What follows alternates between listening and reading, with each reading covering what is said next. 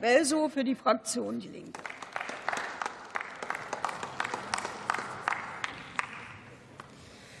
Sehr geehrte Frau Präsidentin, sehr geehrte Kolleginnen! Eins steht fest, die Zukunft gehört zweifelsfrei den erneuerbaren Energien auch in der Wärmeversorgung.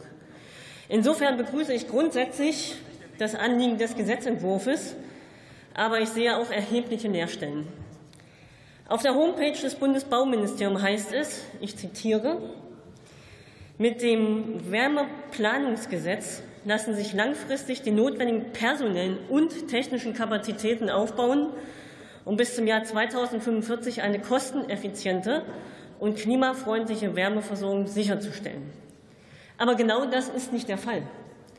Denn die Förderung, die bereits bestehende wie auch geplante umfasst nur den Zeitraum bis zum Abschluss der Pläne, nicht aber die Zeit ihrer Umsetzung. Es ist doch die Umsetzung der Wärmewende und nicht lediglich ihre Planung, auf die es ankommt.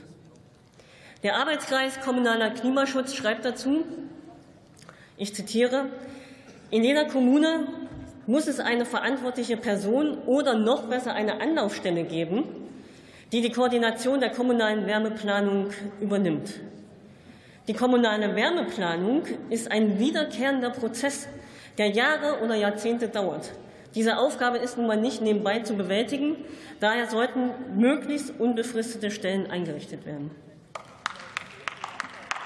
Und das unterstreiche ich ausdrücklich. Als Linke schlagen wir deshalb vor, in allen Kommunen Beauftragte einzusetzen, die gemeinsam mit Bürgerinnen, Unternehmen und Verbänden Wärmepläne entwickeln und umsetzen. Das werden wir in die parlamentarische Beratung einbringen.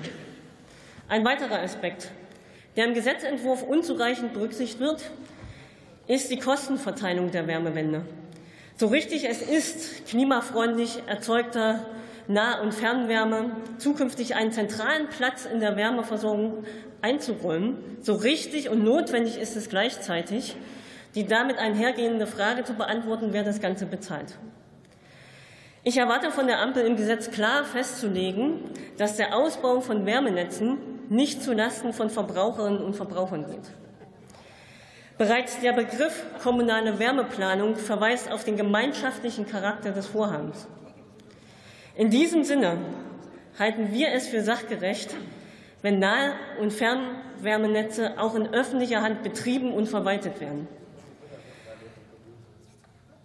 Wenn wir das dann noch mit einem Gewinnverbot koppeln, wie das etwa in Dänemark in der Wärmeversorgung der Fall ist, dann würden wir die Wärmeversorgung nicht nur auf eine klimafreundliche, sondern zugleich auch demokratiefreundliche Grundlage stellen. Vielen Dank. Ich freue mich auf die Beratung.